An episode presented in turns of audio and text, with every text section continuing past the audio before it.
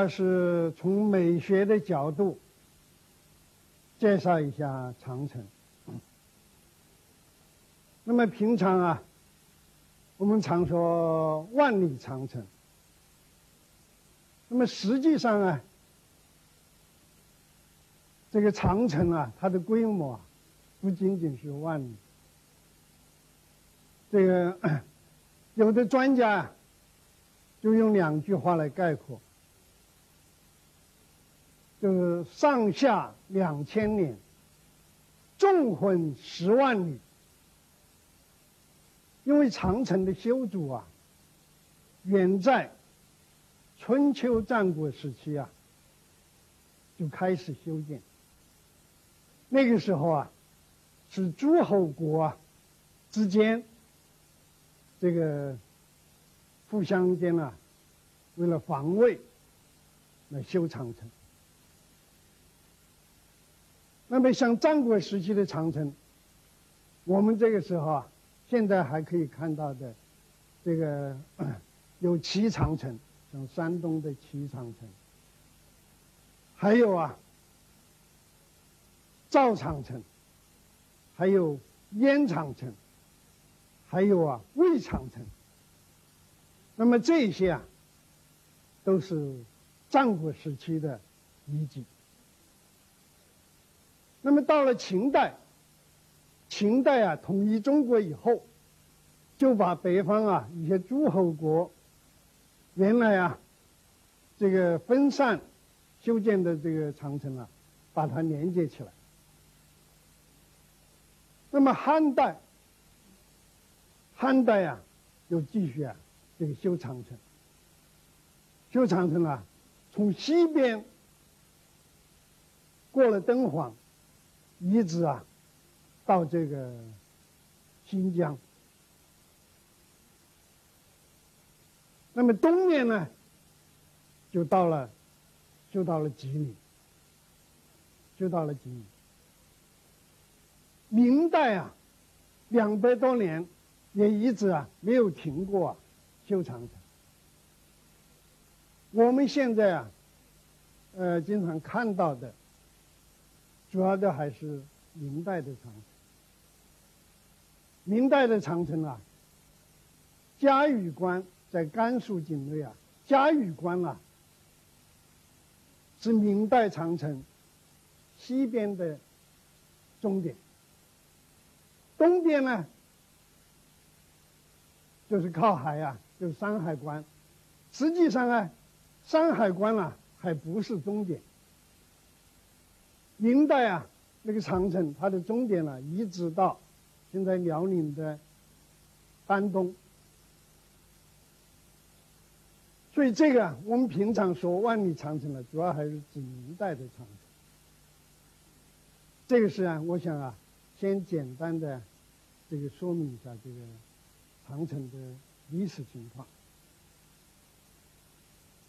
那么下面呢，我就想啊，主要从美学这个角度啊，讲几个问题。第一个问题啊，就是长城的这个功能，它的历史变化。因为长城啊，最初修建的时候，它的功能啊，完全是出自啊军事上的一种防卫。那么随着历史的发展，这种军事上的防卫作用啊。就越来越减退，而审美方面的功能、审美方面的作用啊，就越来越增长。如果啊，我们从审美的角度来看，那么长城啊，可以说是一个伟大的艺术作品。虽然呢，它作为历史文物啊。这个性质还是没有变，但是啊，我们从艺术的角度、审美的角度来看，那么它完全是一个这个啊巨大的一个艺术品，也可以说是啊，大地的艺术。那么原来它的那些形式，原来是啊，从实用方面考虑的，比如说这个垛口，就是那个长城的城墙顶上啊，像那个齿状型的。那城墙的边缘呢，那个挖下去的地方，凹下去的地方，那么那个是叫垛口。那么这个垛口啊，当初啊，它完全是为了防卫了，就是从那个方面了，呃，从那个垛口啊向下呀射击敌人啊，阻止敌人的侵犯。但是今天啊。我们去看这个垛口啊，那它就表现出一种啊节奏感，一种连续的一种节奏感，在运动当中啊，表现出一种啊有规律的一种节奏的变化。那么我们呢，看见很多摄影家的作品，把这个垛口啊，这个。呃，通过摄影艺术表现出来啊，那是非常的美。有的节奏啊，是一种平缓的节奏，这个 看了以后啊，很富有装饰性。而且这种节奏啊，这个呃，它也不仅表现在建筑本身，这个建筑啊，这个留下的阴影，这个阴影啊。也表现出一种节奏。如果这个人在登临长城的时候，那么我们呢也可以啊感受到这种啊一种啊鼓舞性的节奏。所以这个有很多的摄影作品啊，我觉得在呃这个方面呢，这个表现的非常的美。那么这种啊审美的特性，原来啊在长城啊，它是实际上是一种潜在的。那么随着历史的变化，这种潜在的审美的因素啊就越来越突出。那么现在大量的游人，中外的游人到长城去，当然也有啊作为历史的考察，但是更主要的呀是去啊。欣赏长城，所以这个是说明了长城它的在历史上的功能，它起的作用是随着历史的变化而变化。那么今天呢，我们觉得呀，从这个审美这个方面去研究它呀，就很有意义，很有意义。嗯，讲第二点。第二点呢，就是讲长城的审美特征啊。那么它是属于壮美，因为在美里面啊，有壮美和优美。那么中国传统啊，也称作啊阳刚之美或者阴柔之美。那么长城呢，就是属于啊。那种阳刚之美，阳刚之美啊，就是它的特点就是雄浑、刚健、粗犷、巨大的体积。那么它是啊，以气势取胜。这个和优美是不一样，优美啊，是一种啊柔媚，这个。细小，那么它是啊，主要是在情趣方面呢取胜。所以在研究啊这个 美学的时候啊，这个壮美是有很重要的作用，因为壮美啊，它能够激励人生，鼓舞人生。所以关于长城啊，这个。在音乐方面，比如像过去《义勇军进行曲》，那么这些啊，都是啊，这个一种壮美。那现在就定为我们的国歌。这个是我想简简单的说明一下，壮美。第三点呢，就是要说明了长城的壮美的表现。我觉得在研究啊长城的壮美的时候，不仅仅是研究建筑本身，更重要的是要把建筑和自然联系起来研究。我觉得呀，在研究长城的时候啊。就是要把首先要把握它的整体。长城啊，可以说是以群山为座，群山啊是它的基座；蓝天为幕，蓝天啊是它的屏幕。长城啊，出现在呀天地之间，所以说有一种啊宇宙间的一种恢宏。的气势，可以说是啊，真正的大地的艺术。从整体上看，西边面临大戈壁、大沙漠；东边面临大海。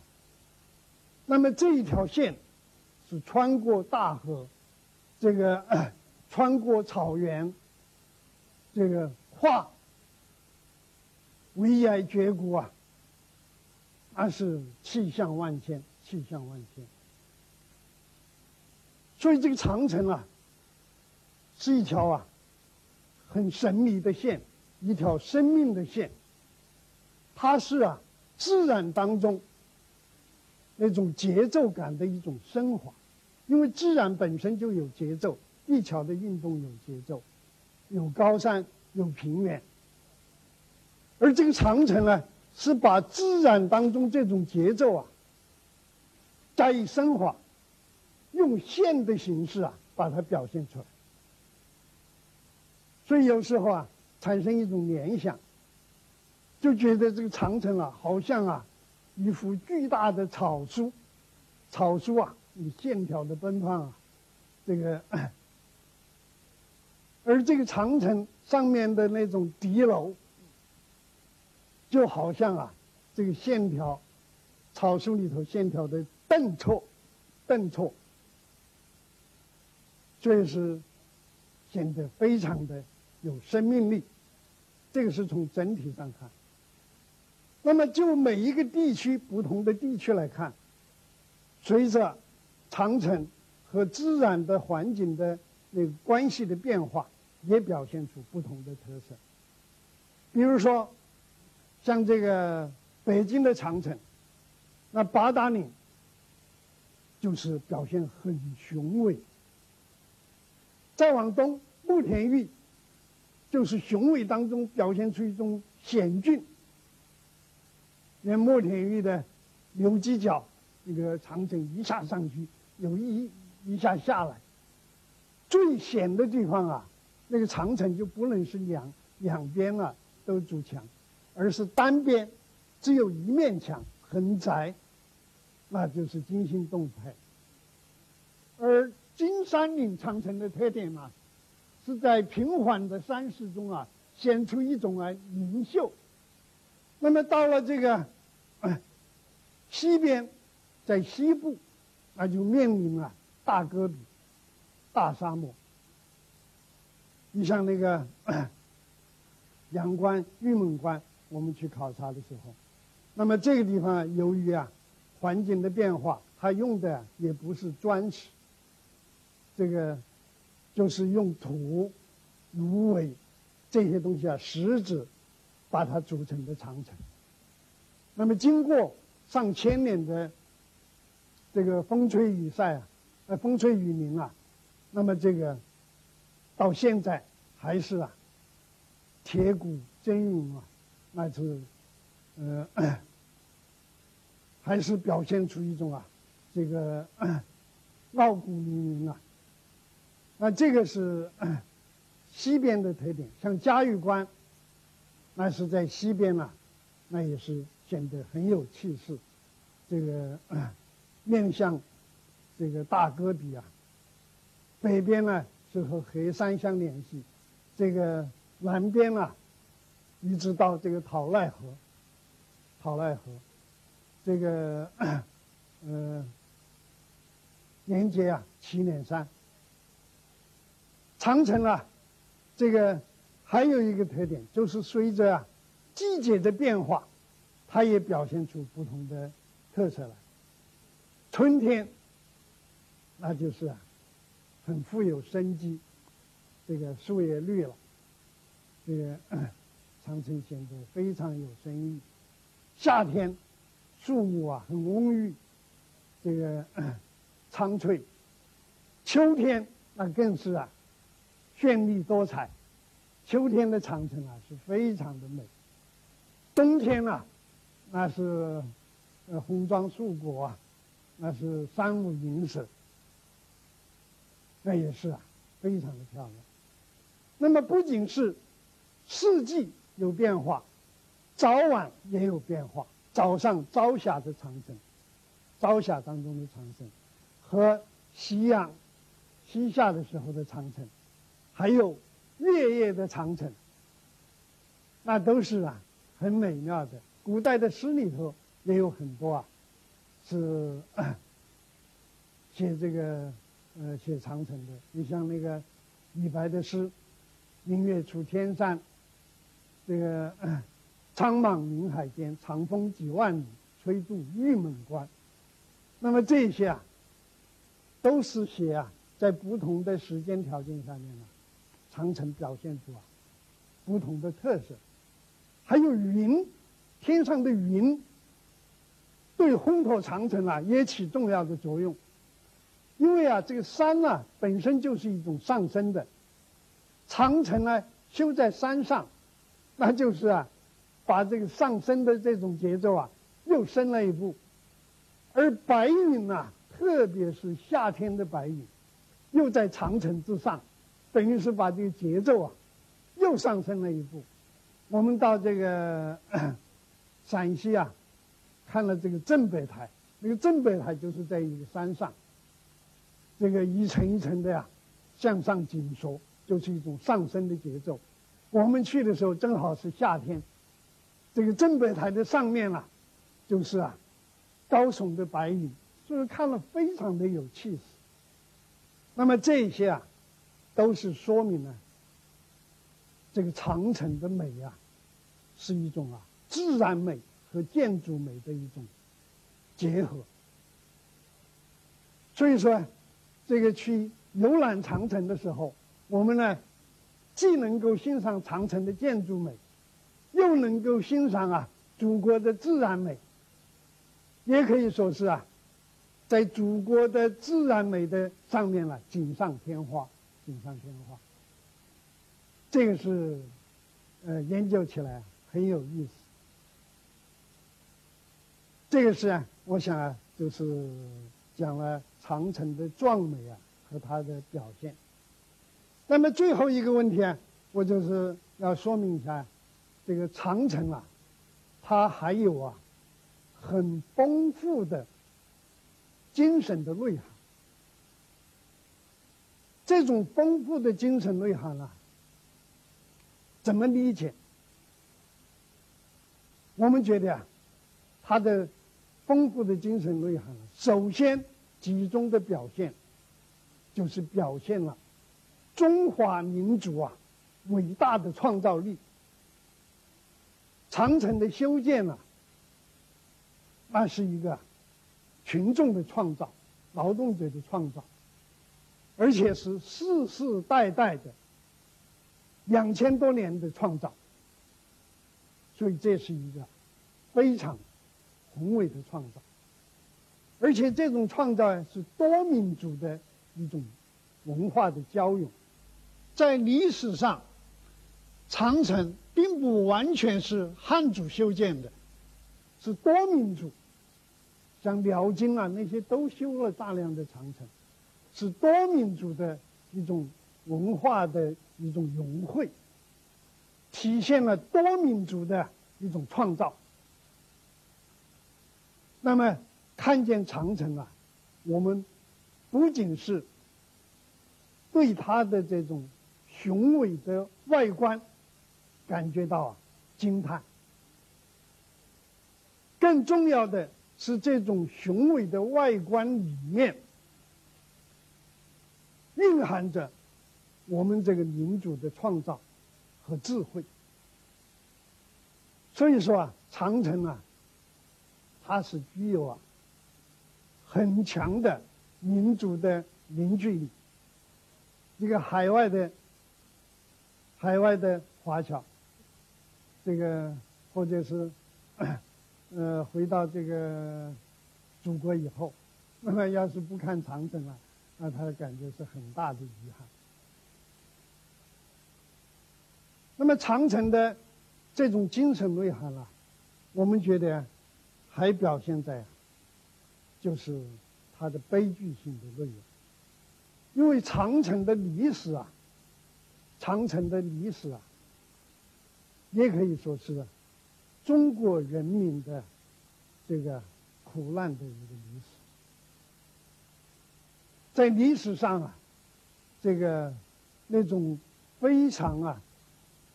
这个 非常啊沉重的那种摇语，加在呀劳动者的身上，加在劳动者的身上。所以说啊，这个关于长城啊，有很多的传说，有很多的传说。其中啊，比如说像孟姜女，那这个就是一个。很重要的一个关于长城的传说。孟姜女啊，这个那就是这个故事啊，是反映了过去啊，劳动者啊对这个 那种嗯沉重的那种摇语的一种控诉，同时啊，它也表现了这个人民的。那种善良的那种品德，表现了爱情的那种真挚、真挚。这个从小啊，我从小啊，也就听过啊《孟姜女》的一些曲调。那么这个《孟姜女》的曲调啊，这个不仅是在国内，在海外啊，听说也很流传。这个，那么这个曲调，就是。表现了古代这个劳动者人民的那种声音、心音啊、心音。所以我们呢，可以听啊这个，嗯，听这段音乐，这个听了以后啊，也感觉到非常的亲切，非常的亲切。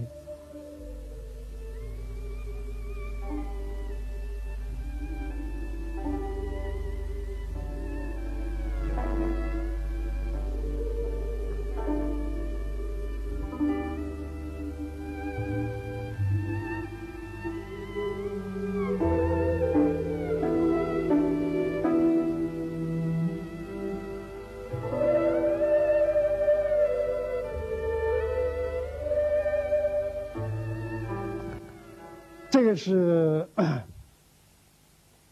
关于孟姜女的音乐。这个就现在在山海关，山海关啊，呃，还有一个姜女庙，这个庙里头啊，还有孟姜女的塑像，还有孟姜女的塑像，因为上头还有一个匾“流芳千古”啊，“流芳千古”。这个，那么这个都是一种很优美的。关于长城的传说，那么还有这个长城的历史啊，它也是啊一部民主独立自强，就是啊民主啊自强不息的一段历史。从古代一直到抗日战争、抗日的烽火，这个那都是啊这个。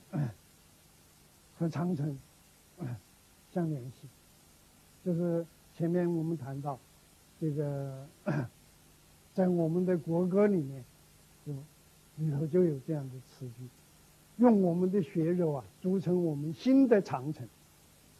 这个长城啊，就对于我们来说啊，就是一种啊，很伟大的鼓舞的力量。所以这些啊，我觉得这个 在今天我们研究长城的时候，把这个长城的在艺术形式方面的这些特点。它的雄伟的外观和它丰富的精神内涵结合起来进行研究啊，我觉得这个是一个呃很有意义的课题。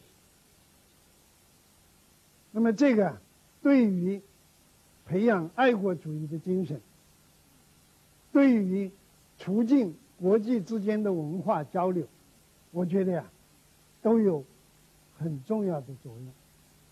长城不仅是啊中华民族的瑰宝，也是世界文化的珍贵遗产。不论什么人来到了长城啊，都会为中华民族的伟大创造力感到震撼。长城体现了中华民族的智慧和创造，也体现了人和自然的高度的和谐。不愧是啊，真正的大地的艺术。